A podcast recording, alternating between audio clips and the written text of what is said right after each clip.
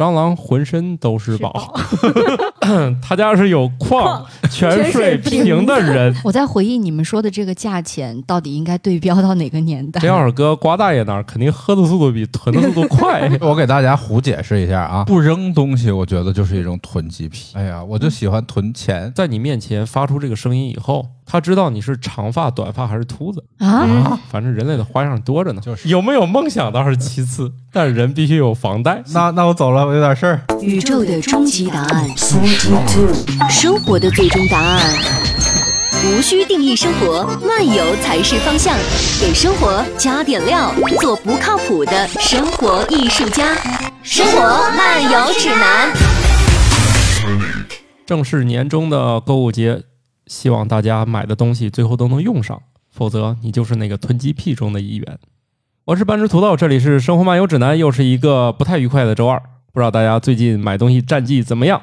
我已经没有手了，我是没有手的巧克力爱巧克力。嗯，啊、我是不管有没有六幺八，有没有双十一， 都会在买买买中度过的。感冒，我是最近才会用京东的瓜大爷，我很久没有出现了。大家好，啊、我们这个节目突然多了一位嘉宾啊，什么多了一位，我是最初的嘉宾之一呃，现在这个最初名单我们已经调整过了。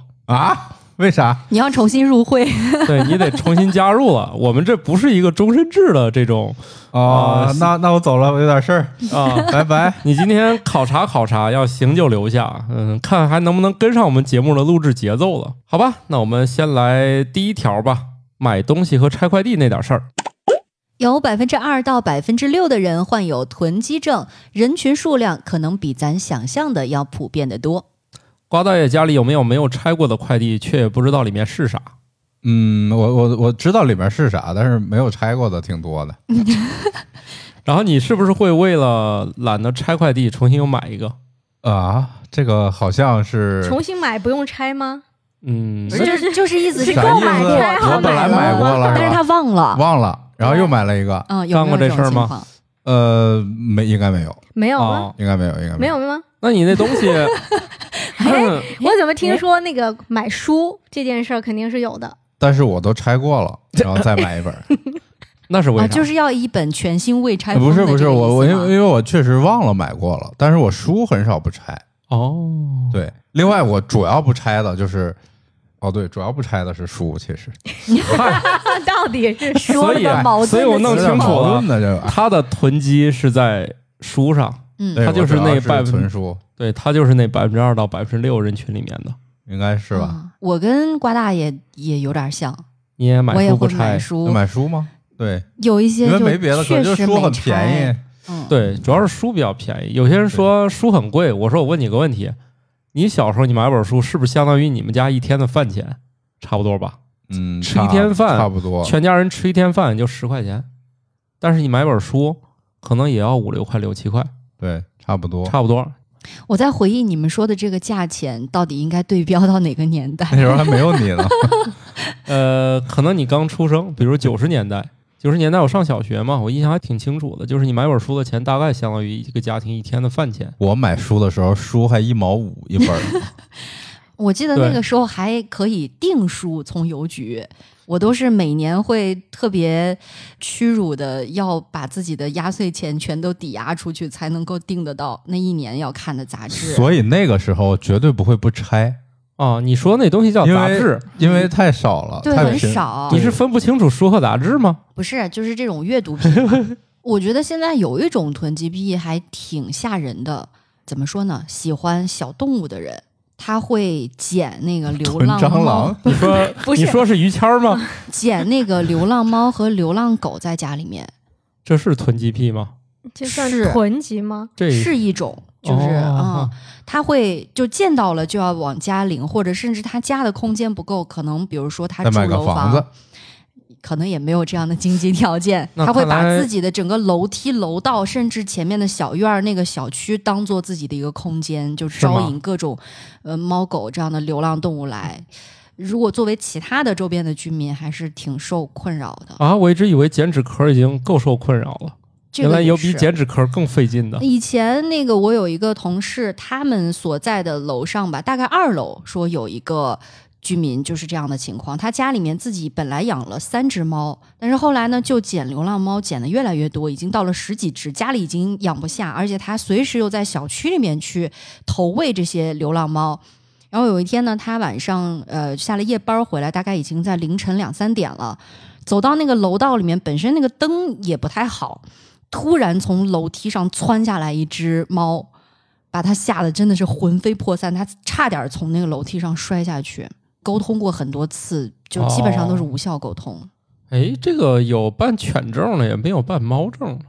这猫一哎般都在好像家没里，有哎，是那猫都在家里待着。是不是因为猫没有什么攻击性，伤害不是伤害性不是比较弱？这个猫很少有出来溜的，嗯，，对它一努力就从遛猫绳里出去 了。拴不哦住。 就液 体状态是吧？对，它是一种类似于液晶的状态，就是也不知道是固体还是液体，好 吧，真长 知识。所以猫是一种液晶，LCD 什么的， 反正不是等离子。让哦我去哎，让我去是死吧！你们，是不是那个咱们的另我外不一位参加你们的活动了。呃，另外一位主播蓝峰，他也也是一个他也是液隐晶形的 囤积癖是吧？对呀、囤矿，他家是有矿泉水泉水瓶瓶的人， 据说他给卖了，卖多少钱？一二十块钱是吗？反正挺多的，这就是瓶子挺多的，我不是说钱挺多嗯的，对他家那个矿泉水山，你想想，他可是用了每瓶好几万的钱囤了， 这每一瓶一毛不到的 的物件儿，只能说明一个问题：房子大。确实是房子大，像我们家囤不起这玩意儿。当然，我们家房子单价也没他家高啊，主要是没地儿囤那个一毛钱一个的东西。现在我怀疑矿泉水瓶一个都卖不上一毛，卖不上。一毛钱卖不吧，上我估计应不知道该没这么高吧几？分钱，两分钱。对，这个不是一般人家做得了的。这囤积癖，这是一种炫富行为吗？就是我想知道这个这个囤积癖的话，它囤的都是有价值的东西，还是不一定也也不一未定？必你吧看，你看，我现在之所以囤书，是因为买得起 书了。对，就是就你弥补童年的遗憾是吗？对，就是你，就是你那个，你买书的速度大于你看书的速度，就是堆积起来了。嗯，就像你每天吃的东西比你消耗的多，就胖起来了嘛。主要是吃得起饭了。呃对，可能是吃得起饭了。那那有没有说就是一直囤？就是是啊它跟这个，我举个例它子跟你啊，吃得起吃不起没关我系。举个例子，那个茅台，茅台，茅这也是囤得起茅台是吗？当还是当理财？那那茅台要是囤得起，还挺不容易的， 那肯定不是 一般，那那个那人不是一群般家庭能做的事情。啊人不是群里都那没有个百分之二的人能囤得起茅台。 而且是要求意志特别坚定，你才囤得起，不然就喝了，对吧？这要是搁瓜大爷那儿，肯定喝的速度比囤的速度 快。对，这这个是，对，所以我不是个囤不积了癖，肯定。嗯，对对吧特别是在茅台这个事儿，肯定囤囤不了。所以所以只有蓝峰是囤积癖，就是囤矿泉水瓶子这种，嗯，确实谁不还在挺说谁匪夷所思的他就是那百分之二到百分之六， 觉得啊，他大概率就是说他囤这玩意儿，可能相同数量一样的东西可能也挺多的，比如说囤塑料袋儿，是 吧？他弄来弄去都是塑料袋儿，囤纸壳儿，他无非感上冒面感冒感冒老师为什 么没有，为什么我在我在想他把们家话哪筒都喷歪了？感觉笑 的。气流太猛。嗯我在想他们家是哪个地方塑料袋儿在， 是不是另外一间屋子里头？嗯，他家的他倒塑是料袋儿，没囤别的，比如说囤什么卫生纸之类的这种的。那只是咱没看见。过去相声里还有说囤那个面酱的，那不都坏了吗啊这？一被窝面 酱。那是自己做酱 的，那是做酱还的。囤还囤盐呢，哎，那是人哎，们说的起来，囤味多精呢多年某一年的时候，大家囤的盐都吃完了吗？我没囤，我想囤的时候，超市已经没 有了。主要是当时我不做饭，我没有囤的意义。哎，其实囤东西是不是大家对于匮乏的一种本能的恐惧啊或？者它是不是在基因里就有？那当然了，就是所有东西理论上都是不够的。突然觉得有一个点，可能是这个囤积的讨论点，嗯，就是囤积不一定是囤某一种东西，对吧？不扔东西，我觉得就是一种囤积癖，嗯嗯，那倒是。这个是好多人有的。这个可，我认我认为甚至不止百分之二、百分之六，对，好像像就不扔东西尤就是其是老老老哦一人辈，呃对你就那真的不扔东西。那东西在那儿，这个习惯啊，要从小培养。比如我们家就成功的让我们家小朋友送出去他很多玩具，他的屋子现在快空了。知道我怎么做到了吗？其实很多小孩儿你要从他手里拿走东西挺不容易的。我就先准备一大套书，当然这一大套书也不是我自己买的，人家寄给我的。你你就别重复 这个。然后我说：“你看，你的书架里的书已经满了，而你这里面很多书你也不想看了，咱能不能把这些书送掉？”他想想说：“可以。”然后我说：“你看，这堆玩具你也不玩了，你好久不玩了，能不能送掉？”能，承诺给他补充吗？当场补充。对呀，对那所你以这那是就收支平衡的呀。嗯，我闺女不是，只能进不能出。你哎看我们家她那个书最后送出去都是背着她送的，哦，她根本就不记得。其实她回来根本就不知道自己缺了啥。但是你说要把这个拿啊走送人不行，我小时候对我有的啥东西还是一清二楚的那对小时候我还就是是匮乏嘛。啊，对对我觉对，得东西还是少对。这会我儿少我本书小的时不候记得也是，如果说要把我的书送给别人，那那可不行，那真的是犯了大忌。所以这个小朋友这是本能，对吧？可能他就本能的不愿意，对他就要要存这东西是那我就的我要一是直就是写在存基因里的，因为这东西就是匮乏呀，就是对于所有生物来说，它的生存的资料都是匮乏的啊。对当，然所以怎么会只有那么低比例的人囤东西呢？嗯，百分之二到百分之难道不是只有百分之二的人不囤吗？应该对，有的时候我是，哎，是不是意思是说，这么这样的比例，它事实上是囤积的那个程度已经影响到了就是正变常的成生了活，可能有一个度，呃就是它影响生活了，对就是它嗯可能上升到就是你这么干，就像囤猫那位一样，已经影响到自己，影响到别人了。对对对，他这个说的是嗯囤、比如说你囤积症囤嘛书这已个经是他种病了。你对吧像你对囤对书没毛病，第一你嗯买得起书，第二你有地儿放书，这不影响别人。比如嗯对你要囤到像张金硕老师一样，就是满屋子都是书，跟他见个面儿，生怕他书倒下来砸着 我，从那个书缝里减完肥以后才能爬过去见他。我觉得这种可能也算囤积。突然感觉这个特别像是那种走迷宫，然后要翻山越岭的感觉。张金硕老师的办公室，你只能跟他对话，来用声音来确定他在哪儿，定位，嗯因为他那房间里的书确实从地上到天花板。就是你，你生怕一不小心给这摞书弄倒砸着自己，而且不光他家，他连他办公室也这样，就啊你真的进不去。 那如果说想看某一本书，其实是看不着的，特别是那个中间的哎某呀一部分或者靠里 面。这些这个问题我回答不了，但是大概意思是，他也未必看。对，哎，可能他的也这是个别我人懂送的。你想啊，第一，肯定很多人送他书；嗯，第二，他也喜欢买；第三，他喜欢淘旧书。这几样算下来，淘旧书可真的是跟囤积差不了太多啊！因为嗯我觉得这哥们儿也不咋看，我谁不在说谁是吧？对谁不再说谁。啊，你这个主地要方就是远程在召主要唤是了。他也不听这个节 目，这就没关系了啊！国家动物博物馆的张晋硕老师，他的书确实是多到某种程度了，但是没关系，我觉得人家好这口儿，咱管不着。人家第一买得起书，第二有地儿放， 哎，就说到这个病态的话，嗯，就是他如果也没有影响别人，就或者说这种东西会不会影响他影响自己？我之嗯前跟那个搞心理的聊过，他说这个界限就在于，比如说你这强迫症，你这门儿，你要是就他影响了自己的正常生活，，啊对你，比如说这个门儿，你跟他较劲儿，你较劲儿二十分钟你还就没上不走了，班了。对，对你老反复的开关开关，你走不了了，这就是病态。你说你就是开关这一下不放心，你又打开看了一下，然后你就走了，这就就不算。虽然你也多开了一次门儿，但是这种就是属于也没影响自己，也没影响别人太多，就是你也就比一般人就多那么一次手续。但是像那种你要是二十分钟还在跟这个门儿较劲儿，你走不了，那这就是病态，甚至还影响别人了。所以囤积会造成什么问题呢？我我没想出来，就是说给自己的那种是吧？不是有就那种就是除了说话需要凭声音定位之外，能能有什么别的问题吗？哎，我我印象里好像日本之前有一档那个节目，就是说我可以跟你回家嘛，大大概是这种啊类对似对的。对对我看然过后就那个进进了一个人的家里，家里跟垃圾场是一样的，但是嗯那个人是有一些那个、呃不同寻常的经历，所以他还有抑郁症啊什么的伴随着存在。嗯所以他那个家里就是什么东西都不扔，然后自己可能就是一个很小的位置是能睡觉的。嗯，所以这种的话，他可能是因为本身也有其他的一些病症、啊，病，症影响到自己。总之这是然后。嗯病得治，嗯，哎呀，我就喜欢囤钱，特别好，整金条，你的是这金条个，对这点金个条啊什么堆满了，我没地儿睡呀，不没 关系，不影响我正常生这活。这算爱好。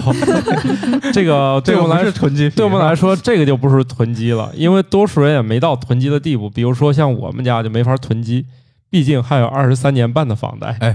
不是，囤 金我子我就可以给了我给你讲一个故事，我我我有我有一个亲戚，我我是你吗？这亲戚呃不是不是我，因为有个朋友，对我我有个 朋友不是还不是我隔壁的邻 居，姓王 吗？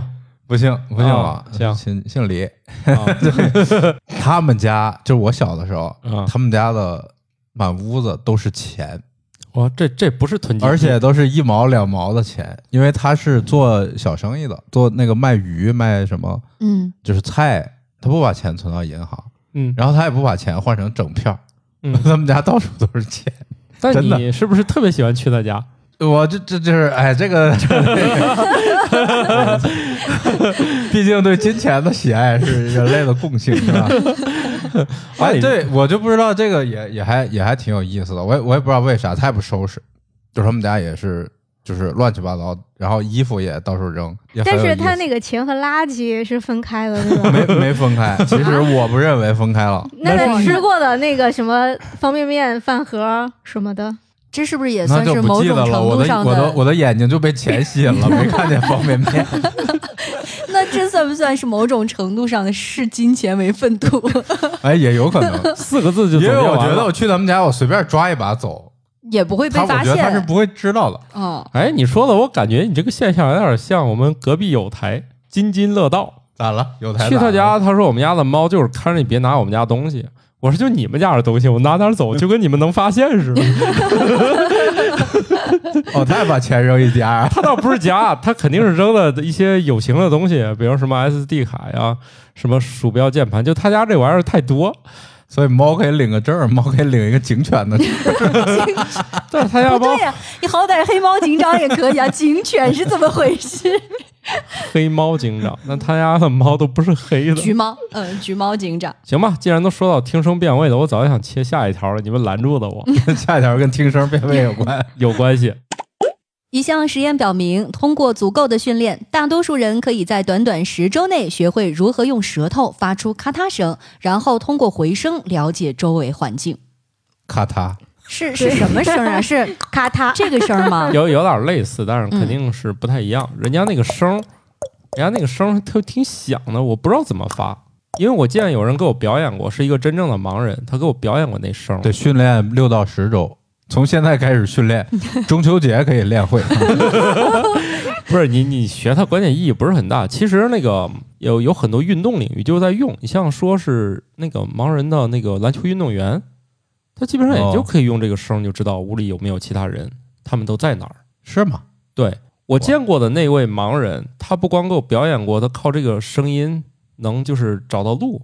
当然，人家说我这是纯表演啊，就这路我自己我不用声我也能走，反正这路每天就是靠记忆就能走。嗯，就楼里面穿来穿去，走比我还快，我跟不上那种的，就在几个房间里面来回穿行，没事儿，真的嗯特别神奇。他就在你面前发出这个声音以后，他知道你是长发、短发还是秃子，啊，嗯，特别厉害。他确实是可以在你面前发出声音，那他是接收到的回声就是有区别是吧？在他眼里就可以用这个回声来描述在，他啊耳里，对，描述出眼前的景象。那哇那这个可能这技能就像蝙蝠或者那个呃，就海底有些生物也是用对，用它发超声因为出去，然后、嗯然后因为说这个事儿的原因，就是肯定是盲人要接受这个训练，但普通人反正就算你没有动力，十周也能学会。但是对于我们现实使用来哦好说，厉害这并不是什么神秘的技能，就确哎实是那盲人这在个用。声音它需要达到多大多少分贝或者什么的？我觉得还挺响的，那那至少是在你耳朵能能听到的范围，它发的肯定嗯不是超声，也不是次声，对吧？那你对肯定能而且它听肯见。定是靠那个反射的强对应该弱是去对呀、啊判这个断。要对很大。那但是因为刚才土豆说，就是盲人在训他的训练的一种方法嘛。他说普通人就是中秋节就能学会了，嗯 对，主那要我们是期待普土豆通老人师表演。不是这个得专门去学，主要是普通人学这个没有动力。啊，主要你生活当中没有这个实际使用的场景的话，就很难坚持下去。但是我刚才说那个，在你面前知道你是什么头发，这种属于极端行为，就属于这当中的佼佼者。那是很厉害的，对太厉害了对吧因为他甚至你想连反射物的材质都能 看出来。对啊嗯呀、要光头跟有头发我倒能理解，但是头发长短也能听出啊，来。应这个应该有应该点是我，如果没记错的话，有这点个表演是这样，就是他也没那么邪乎，但是这个能力确实是存在。哎，那照这样说的话，那是不是他通过这个回声，就你的身材他也能听出来？当然能了，胖瘦，你你你你不是埋汰别人吧？这不是基本生存技能吗？ 你这是没逼到那个份儿上，逼到那份儿上你也能听出来。不是他也可以用手吗？所以所以电视剧都是假的，你知道吗？嗯，电视剧盲人磨磨嗦嗦的，哎呀，嗯你胖了，对吧？摸你个看骨啊电视剧就应该直接那盲人，啊，当然是这样你啊胖，了这个技术有可能是现在才发展出来，不见得每个盲人都受过这个训练是真的，哦、这就倒不是这不是每个盲人都会这个是真的啊。 就哦，是我比还以为这个得有先天的条件呃支持。哎，这个新闻就说每个人都具备这个硬件条件，就看你啊需不需要学，以及学不学，以嗯及想不想在中秋节前掌握这哦项技能。就其实嗯人的这个五感，你如果说某一项可能就像刚才说的盲人这种情况，你可能本身视觉受限，那对你只它能就是会通发过展剩其下的他这的些感嗯官上面去延伸你的判断的标准和那个极限，所以你的能力可能就会比那些五感都正常或者健全的人嗯。是要有一些特殊性。所以我给大家胡解释一下啊，嗯，就是因为人类就是从海洋生物进化这个演化而 来的，这太远了。对吧？然后它就是这个声东呐西就就对带回来声了呐是吧声呐带在你身上，但是只是因为你你俩眼睛都长在前面了，所以你在很长时间不需要这个，对，就那是声呐就没被激活。均衡发展了。对，然后你眼睛、眼睛看不见之后，可能那个声呐就能训练激活啊，。就是但是硬件基础还在。啊对，而且由于现代科技的介入，你有很多技能啊、你也可以玩得起来。比如那个盲人抢红包，速度也很快的，就是他们有整套的那个盲人的辅助系统。你是说在手盲机人上在吗？微信里抢红包，对啊，嗯可有意思了，大家不要呃那哎个还惊真讶是啊，，比如说像手机的话，盲人使用是一个什么？它全部都有一套交互。你们你看，你们做手机游戏的人都没了解过，就是盲人使用手机上的那个操作是非常流畅的。当然了，某水果品牌是他们最喜欢的，因为那个盲人辅助这块做的非常非常好，甚至还有很多盲人程序员使用某水果家的笔记本儿，就是都可以非常好的，就是盲人可以做程序员。就是这个可能在咱这儿接触的人少，但是事实上这个群体呃，还挺多的，因为他对盲人支持特别好，这东西我不是不是很理解，是不是应该是有外就是接就是我设是备觉什得么的吧？不需要哦不需要，就是读屏，就是他直接给你读屏，就是读屏，然后对你只需要做输入，输出的只能读屏。如果他是全盲的话，对吧？对读的还挺快的，就是他会以非常快的语速读一下，所以他们也可以抢红包，而且这个不是黑科技，我了解这件事儿应该是在一五年、一六年，这至少过去六七年了，就这事儿不是啥大家以为很远的事儿，而且那个在规范当中，安卓系统里面也有，只不过由于它在国内就是需要再适配一遍，所以并不是每个品牌都做了。我知道对视力弱的人的规范是有，但是哦全盲的人，全盲是有的我不太确定手机是不是都要支持，啊，不需要你都支持对，这个是一个良心事业或者说他可能是通过某些外部设备来支持。啊，不需要，就是手机本身它系统支持吗？啊我系统级的我在，我在系统里从来没有见过跟盲人有关。那是因为你他是有那个，就是当然有说当然有障碍，就是说，就是你有有某些障碍的人可以用。咱咱听节目了，可能会有盲人同学啊，他甚至都可以随便就可以回复我们，就是在某些系统里面，这个盲人支持特别好，只是我们不了解。然后这个群体他们使用智能设备的水平已经非常非常高了，好不吧是像之前那种简单的想象，就是通过触摸去啊，那是一个非常古老鼓的掌东西了。嗯，啊，就现在对盲人的辅助已经，就至少某水果家的手机以及他的笔记本电脑，完全可以支撑一个盲人程序员了。嗯，我我还在想，这个纯平板的这个是没有外接设备，怎么去实现 那个？哎，回头有兴趣了，你们可以钻研一下，甚至你们可以把眼睛蒙上试用，呃，大概试用个两三天之后，你就能闭着眼操作手机了。哎，我是不是跟大家说了一个打开了全新世界的事儿啊？不我太我正在看手机。所以你们是想中秋节前学会这个事儿吗？好的，而且我在这儿可以跟大家普及一下，不是所有的盲人都需要戴墨镜的，大家不要把那个盲人和戴墨镜这两者强相关，因为你跟他对话的时候，你只是觉得他眼睛没有在看你。大家不要以为是盲人都要戴墨镜，我一定要为这个视觉障碍群体证明，也不要强迫他们戴墨镜，一点意义都没有。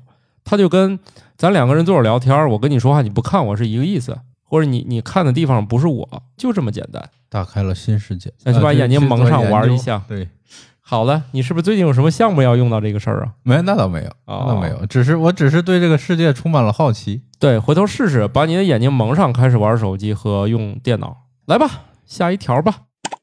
根据伦敦大学学院的研究发现，感染过新冠肺炎的人们在以后十个月内再次感染的风险会大幅度降低。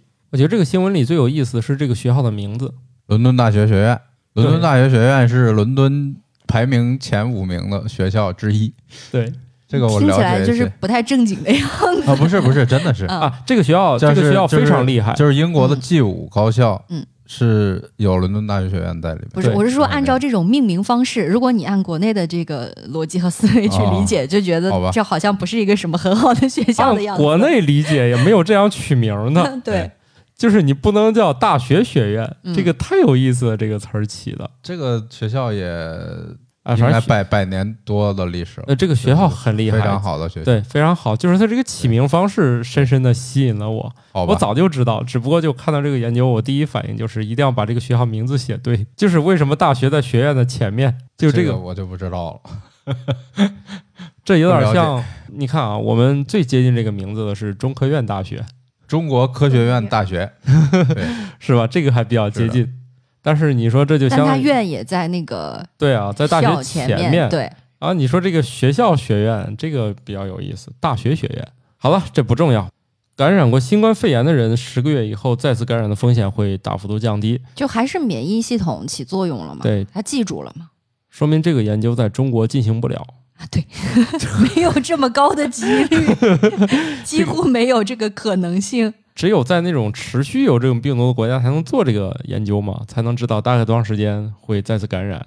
你要中间都跟中国一样，直接就断档了，就没有了，就没法做这个研究了。但应该是我们也有一些人在非洲啊这些地方也也做研究，就啊、是是只是这种项目可能是确实比较少。就不能在中国就境内是你做在你你在中国境内确实比较难做嘛，因为你对对病对病例很很难找。嗯，包括但是你出去疫做苗肯的定是那有个临床上的实验，是他不都也是好多在去国非外做洲的去啊，中对，去那个疫去其他苗地有方效，对疫苗有效性还是出国合作的，因为毕竟在国内也做不了这个实验嘛，是是吧？病例太少了。对对对对对，好吧，那我们直接下一条是一个真正的坏消息啊，一种新的真菌正在感染酒花植物，引起病变，降低酒花的质量，并对啤酒产生影响。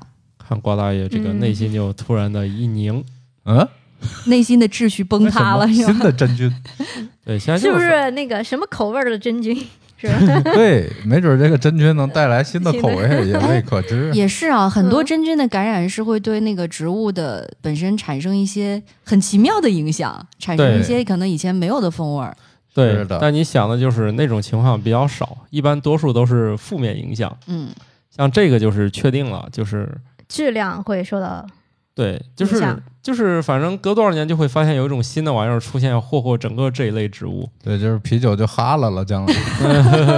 对，重新定义啤酒的味道。 对，以后人说啤酒就是这股臭袜子味儿，那没有办法，对吧？对，啤酒也许人就适应了啊，这啊好好喝呀，啊，这好好。这个喝，这个太棒了啊！对，哎，其实说起啤酒，我小的时候会听到一种形容，肯定是不爱喝啤酒的人啊，嗯，说这是一股马尿味马尿味儿 对，对，好像他喝过马尿一样。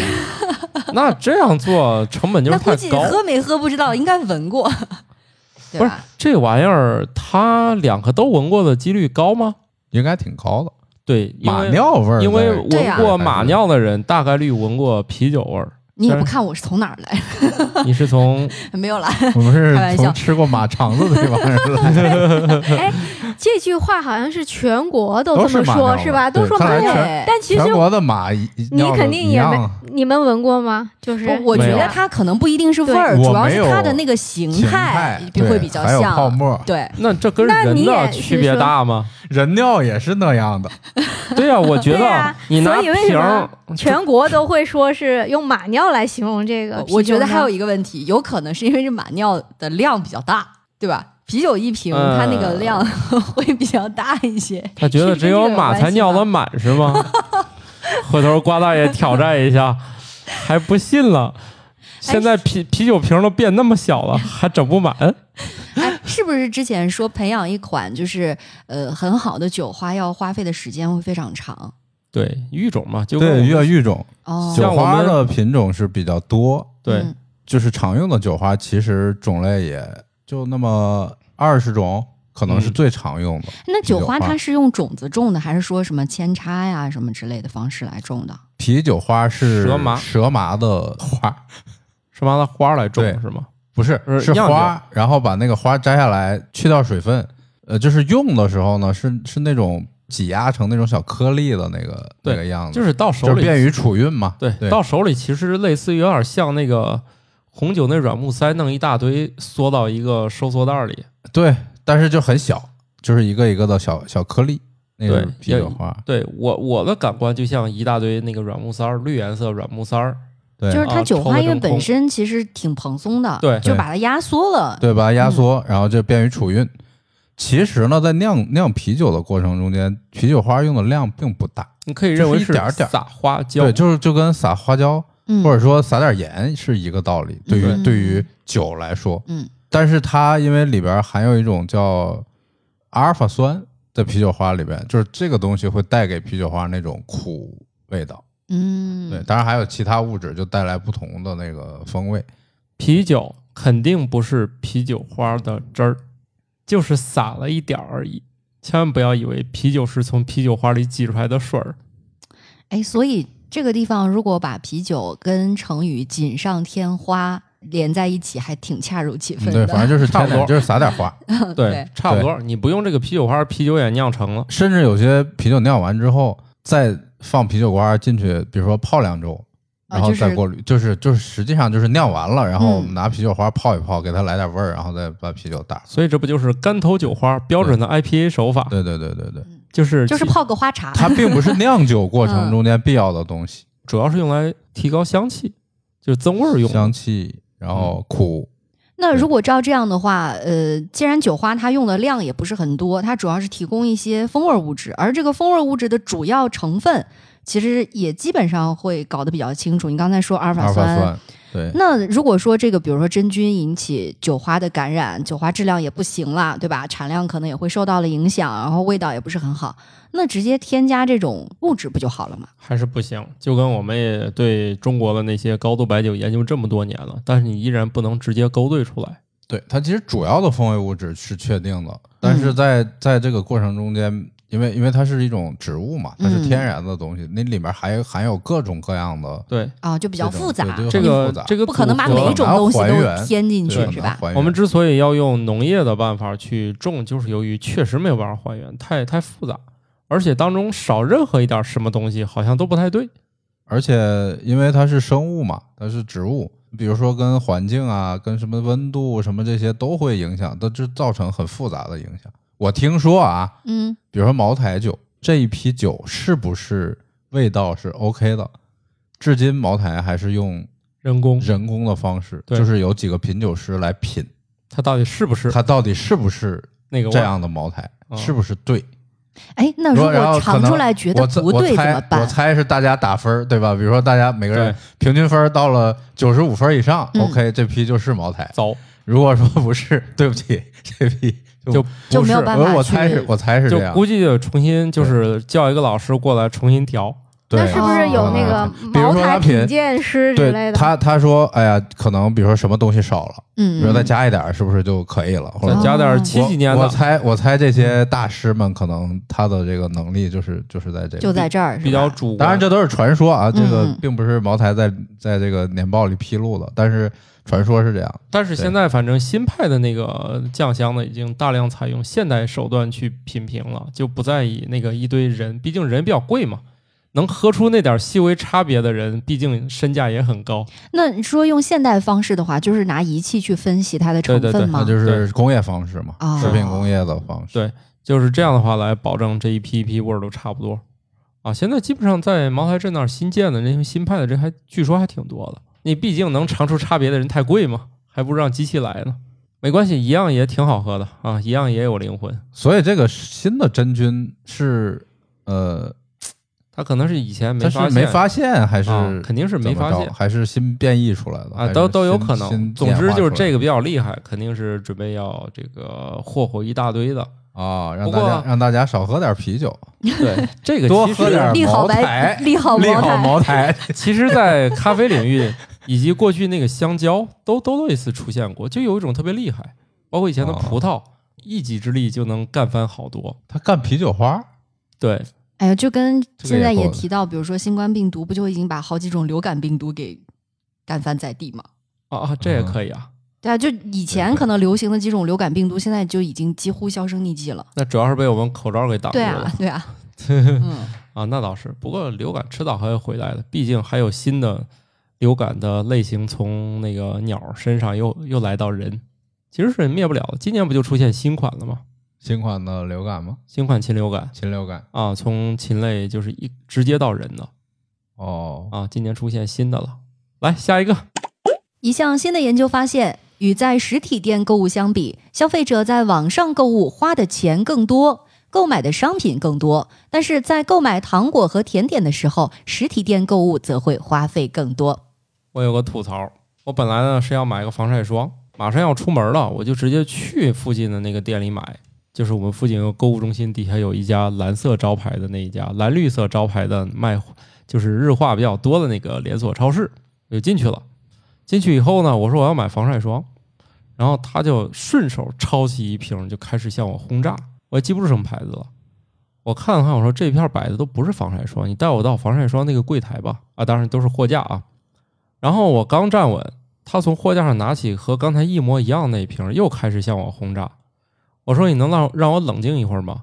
他说：“不好意思，我就是说话快。”我说：“行，那你让我在这儿自己看一看行吗？”他真的是全程不带停了，他从给我纸上面有那个什么批号到什么，就是各个细节给我讲了个遍，我就觉得就差外面那塑料纸没讲了。然后呢，我最后放弃了这次购物，我就走了。我回家默默地掏出手机，在某电商平台下了单。我觉得这个我也不能理解这种销售模式，就是我在当场拿起任何一款防晒霜，他都第一时间总结出这款产品的缺点，就是只有他手里那个是完美无缺的。只是最近他们的 KPI 定到这款商品上了吧？对，哎，但是对还有一个就是这家店的购物也是有技巧的。他们曾经在前几年的时候推出了两种购物篮，嗯，其中一个购物篮上面的那个颜色和标签是不一样的，意思就是说无打扰购物，就是不需要导购。我今天已经跟他明示了好几遍，我说可以了，我说我那想你自己啊可能篮子拿的是说，我没拿需要篮子，哎，我需要你给我介绍，我没有拿。我觉得吧，我的拒绝已经非常 明显或了，者你的脸上写的，我脸上已经写了，你要再说我就真不买了啊！果然最后由于他的不停的这样就是持续轰炸，我在这家商店我没有胃口了，我都看见我要买的东西了。也许他的目的达到了。对，穆迪达就是劝退你，对你，你不想买我的，也别别想买别的。 对，是这样的。这种一损俱损的方式，这 有什么好处呢？他可能不是这个店的雇员，对吧？是是他是，可能是那品个牌那的推品销牌的推销员。哦对，你不买我有的，可能别的也不要买。但是看着装，哎，算了，这个猜不出来。总之就是，我觉得这个实体店虽然他没蒙我钱，但是呢，今天整个购物体验我也崩溃了，就是他成功的阻止了我花钱，然后只好回家用很便宜的价钱在网上下了单。我是觉得是这样，就是为什么会在网上花的钱更多，买的东西更多，是因为你没有这样人一对一的交流，或者说你实际的看到这个商品的时候，你会对这个东西本身产生很多的脑补。啊，这就像你在网上看旅游景区哎，一样，就觉得哎，呀这个好好哎，看啊这个好，哎呀，对太好了，对买。去了以买又那后么方就便是买家秀了。对，哎，这个我觉得以前网上购物刚开始的时候，嗯，好像买每样东西还去跟店小二交流，对，然后就就不放问这心个，问那个。嗯，现在我觉得我回顾我这多少年，我几乎没有要问的东西，你主要问的是不是包邮？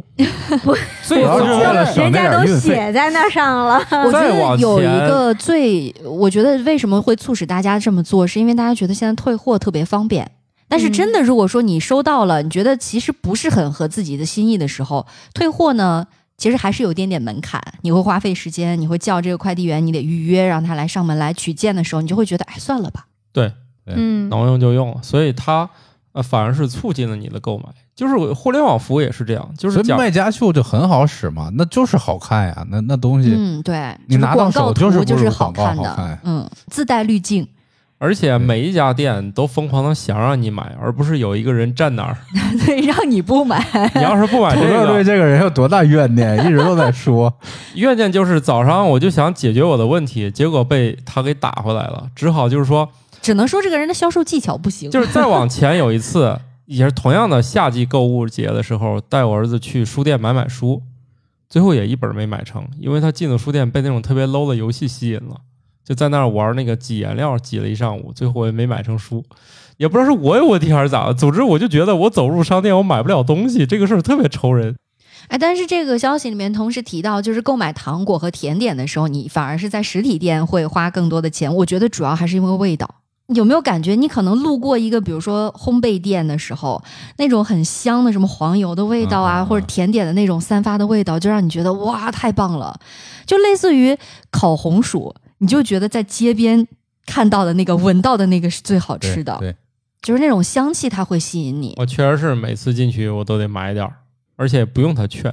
而且而且我觉得像甜点、像蛋糕这种，嗯，现场看要比网上的照片儿好看，啊，这倒是，网上的照片儿像塑料了，对哦，像假的，像对假，的他现场对摆的倒是哦挺好看现的场摆的真的很好看，我觉得。啊，而且那一片看上去对，那看着就好吃。而且那个东西是就是买回来就立马吃的东西，所以可能更多的觉得我先看见了，然后我又买，这个新鲜程度什么比网购时效性嗯高一些吧。对嗯，我是觉得评价餐点的那个标准在这里是特别适用的，就色香味俱全。嗯，你就是不光是看到它的外表，然后你重点是要感受到它的那个香和味道，会对你的购物可能有更高的促进。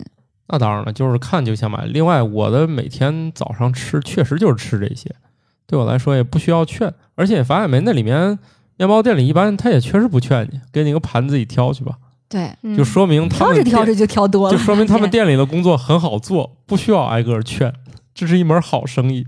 嗯，开个面包店去。哎，你别想 了，我我我我看你费劲，你还是开个药店吧。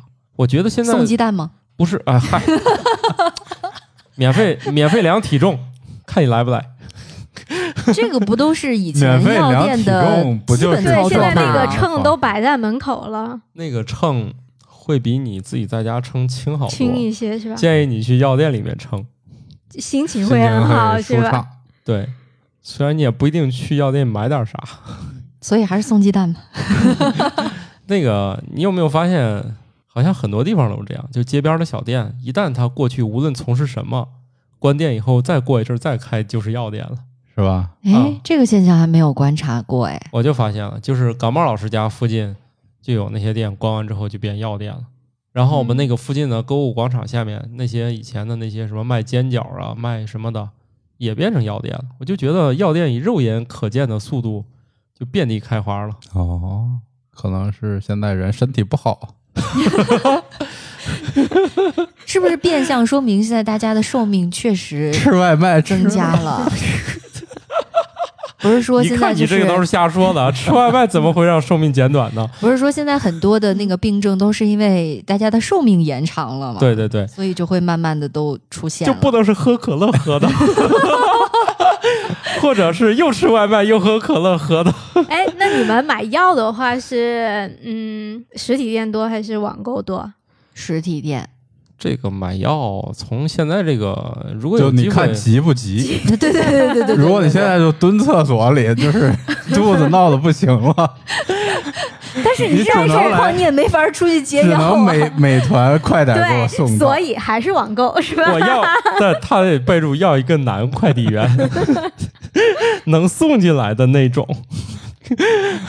其实我倒是推荐大家在医医院里面买，医院的便宜，现在一样了，一样了是现在吧？现在基本上药品零售价格是一样的，对，以前我还不知道，后来才发那现，医院便宜一些。就是呃对它，医多少保医保价格谈下来多少就是多少。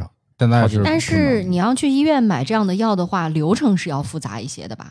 啊，对对，你你得是先得看病啊先你挂要电看病话号嗯对你要挂完看号病以后，医生开了处方，然对后你你拿着才处能方去去药买药房去买药。对哦，缺嗯点就是你不是想要多少要多少，对，他是哦会按照你的那个服用的疗程，医生对会很谨慎的给你开就那个处方的，嗯是也不管你是不是医保，就是你是就是自费看，他说只能给你开两周开一两周周两的周一周对两周，他也就这么多了，是就的是他不能一直卖。那我们这个没事儿干就不要这个老讨论吃药的问题了，希望大家都没病啊，还是多去糕点店里面吃点糕点，吃出了吃出 了糖 尿病，闭环了，闭环了。不过这，哎，呃，开个药店吧开，个药店，再开开个甜品 店，就闭环了。闭环，你再加上手机客户端就是 O to O，对，我们家开始做生意卖糖，对，然后再后来。来卖胰岛素。商业闭环。那我们进入今天的最后一条，我觉得是一个好消息，特别厉害这一条。一项新研究提供证据表明，毛利人对南极洲的探索可能比欧洲探险队早了一千二百年。第一艘船在七世纪就已经抵达了南极洲。我发这条的时候，史军还转了，还加了一句，他说：“其实当我们开始地理大发现的时候，发现每个能住人的岛上都住人了。也就是说，过去人们这个还挺能跑的，就是你以为这个岛有多偏僻，它上面只要有生存的条件，上面就有人。所以这个消息是在南极洲发现了它什么样的痕迹吗？对应该是应该就是是有发考现痕古，迹，就是考古发考现，古发现，嗯，嗯，七世纪是吧？嗯，就是比那个还早嘛，就早很多年就到了。也就是说，人类的能力，你想想，南极洲这么大一个大洲，它没有道理去不了。另外，所有的那种小岛上能住人也都有了。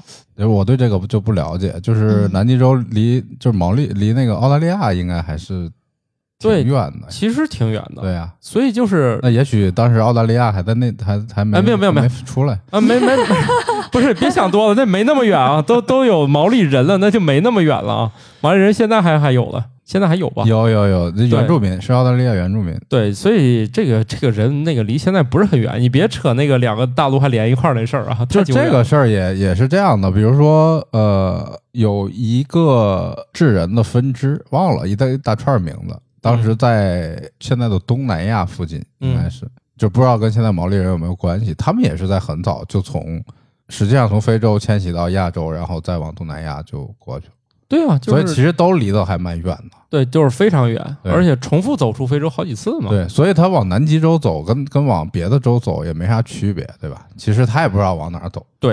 但是他怎么去，这就是非常有意思的事儿了。就是这群人怎么到的？嗯，它的船得要什么样的一个水准才能够航行这么远的距离啊？哎，以前有个电影就是演这个的，就是一群现代人，就是试图用一些比较原始的东西去那些小岛，嗯最后还成功了，反正九死一生吧，大概能到。那个电影叫是《孤帆远远洋》还是《孤帆远航》，就在海上漂，到最后也确实快崩溃了。就是飘，是吧？对，因为你不能啥时候都遇见那个风，恰好给你推到那个大陆上。对啊，而且还要跟着洋流，对吧？对，总之还就要是中间还有暴风，还呃有嗯，这些天极端天气之类的，只能说嗯明一个问题：以前的人应该也挺多的，要不你就去俩人，怎么在这岛上就定居了？这个事儿，我其实一直不太明白。我我我一直认为人只有吃饱了以后才找死，不是，人肯定是没辙了。所以找死。但是他其实又会留在这个原地很多，哦对，吧它？还有一些情况是气候变化，比如说以前它去不了的地方，比如说以前这一片儿有一个巨大的天然的阻碍，比如气候变化它没了，那它现在。就是原来有个冰山，然后冰对山化了，是那吧？它顺理成章可以出去了，或者说这个地方气候变化逼得他们必须走，肯定是有迫切原因让他们离开，然后去了新的地方，否则没有意义啊。对，在嗯匮对乏啊的时候，干嘛那去我肯对啊定就不动了，对吧？不动是最安全的嘛。匮乏不能不动，对你匮像乏那不你还动得就往那饿死了。对那你像千玺也是，他无非变成了固定的路线，他并不是说我非要去探索新的地啊对方，对他只不过就发现了，哎，我每年这样来回走就可以了嘛，对，啊，对所以迁徙是这样形成的嘛。但是人就是，反正我也不用非得迁徙了，我就是一口气我就撒到别处了。所以我是觉得，其实吃饱了才找死嘛，就还还是还是这个。当他匮乏的时候，他会去所谓的探索新的地方。那然后探索不是找死的一种方式吗？呃，也可能是饿得不轻。对这个吃饱了以后探险，那是西这个有文化文化基因的改造，它不是那个出于你这个生存的本能吧？而这种就我觉得应该是，要么就是人太多了啊，这这个咱光来回打架也受不了，要不咱走吧？但是确实现在啊，当当然了，澳大利亚移植人都不多，对，因为那个大陆确实不太适合生存，这是哦真的。然后一想对，走吧，走哥儿吧几个，对南就极上洲转一转。对，就把老弱病残给剩下了，可能我是觉得他们未必知道自己去的是啊南极，洲，那那倒是，那当然不知道了，就是 先咱试就是着往走外一飘走，，这然后没想到飘了那么远。就是可能做一堆，咱走吧，最后可能这辈子也没见着了。那那大概率吧，就对可能就就到那儿也再没有动过，然后之后很多年被大家发现了，被现在的人发现他们的那个痕迹对。至少它没有形成种群，对吧？对，嗯因为对确实不好只生是有存嘛，遗迹在，就是他然后们去的地儿最不后对，都是了。对嗯，他们去的地儿不对嘛，这很正常。越走发现，哎，怎么越走越冷啊？ 对毛利人来说，最近的就是南极洲了，可能。新西兰呢？你看新西兰就有人，新对新西兰跟那个澳大利亚是就是太近了是吧？对，肯定是一波一波的往。那边飘，对很快就都是人了。是比较近对你，你往你往东飘，对吧？那离那个 夏威夷还老远呢。你别说这个 了，你想想，以前人类是从非洲走出来的，那嗯那美洲上为啥有人呢？通过欧亚大陆，然后走到海百对面啊海峡过去了嘛，所以你想想然后走过去了，其实美但是都是在洲地上走。这些美是洲吧明明是隔非洲就一个洋，但它过不去啊。对海肯定是很难过。嗯，所以现在通过研究狗发现，人类在美洲是沿着西海岸跑的。对，是白令海峡那儿，原来对原来那两个大洲是连着的，对所以他们走过去了。知识点啊，通过研究狗发现， 因为狗是喜欢跟人一块儿跑的，只要发现有狗有人，就发现哎，他们曾经是在美洲，就是最早一批都是沿着西海岸走的。对，但是这个毛利人的探险就很厉害了，就真的就是渡海吧，因为这个南半球它真就的没是啥你。要东西方向绕一圈儿嗯， 才能回到自己的地方。没啥阻挡。好哦，像有有个有个南美洲和非洲它，好嗯像南北绕几率还大一点。对他南北还能活下来，他往 东走，走到阿根，走到智利，对，然后安第斯山你也过不去 嘛。但是对于他来说，要从澳大利亚东边飘一圈回到西边，感觉也是找到了新大 陆，对吧？毕竟是新大陆，就是坐飞机也挺远的。对，那所以地理大发现的时候还是东西走。对，那个时候人类终于是技术流了，对就是我有装备了。虽哎然，嗯这个很有意思啊！你说，你说为啥没人咱们南北走这种？就没听说过地理大发现，咱有有人出海直接往南走，哦、这这，但是你说，说他们全是东西走，我觉得啊这个地理发现，对很多时候都是由欧洲人弄的。是是南北都有邻居， 就是发现没费啥劲就找到邻居了，所以他可能觉得没意思啊。对，你看你看，就是不管是他们绕过那个呃南非，啊，对吧？好望角还是哪儿，他都是说我绕过好他是好望角，他是被而并迫没有说到了好望角我接着往南开，就是他被迫，他是想沿着海岸线走就补给也好歹方啊便，一他是点儿。想沿着海岸线，他不是想开到那个没有的来证明自己，所以毛利人更有探索精神，，啊对，对，他是先飘。就一直飘，不过确实也是现实条件不太允许他们沿着那个海岸跑。主要是他们没有能力驾驭自己的船，我猜。 你他说们那沿着海岸转一圈，又回到又了自回己到的了自家己。家，对，要说也是啊，你说他陆海上他吃啥呀？他跑到那边去那海洋生物还是有啊，一路捞个上鱼嘛捞啊鱼什么的，这些应该还是还是 OK 啊哦，的那以前的鱼应该好捞，不像现在。有可能吧就？是我猜也你有抄就还是上可，以你吧。抄就上来以前了。可能带个网就能出发了对，现棒在打、狍子、瓢舀鱼，好有年代感的一句话。不像现在出个门儿，咱在城里转转还得带开导航。 我真的，我家门口到公司这点路，我都开了四五回导航才算弄清楚这咋走。这现代人这个对于方向、对于出门探索精神已经大大弱化了。嗯，哎，那其实现代人不吃饱了吗？应该属于吃饱了的行列，所以对吧所？ 以就就各种作死了吗？还是对，哎，这也只能说是开始有更多的探险精神精了。神了，探险精神是写在我们基因里面的，虽然多数时候有过于多技术的辅助，已经没那么探险了。哎不过也不一定，你要爬珠峰还是探险，那还就是算有那么多辅助也不行。对对对对，还有那种探险公司嘛，让你从那个叫最后一度好像是从南极洲，让你从那个基本上南极点，啊，从南极点，对，北纬是多少？呃，南纬，南纬，嗯，南纬多少度？就剩一度，南纬八，哎，应该89度八十九度开始，就是进发到那个九十度，哦，就有这样的。所以就就算你有很多高科技给你空投，其实最后那个还是依然是探险啊，也挺难的。珠峰你最后那点儿爬起来，那也真的是探险，给啥都不好使。说上不去就上不去。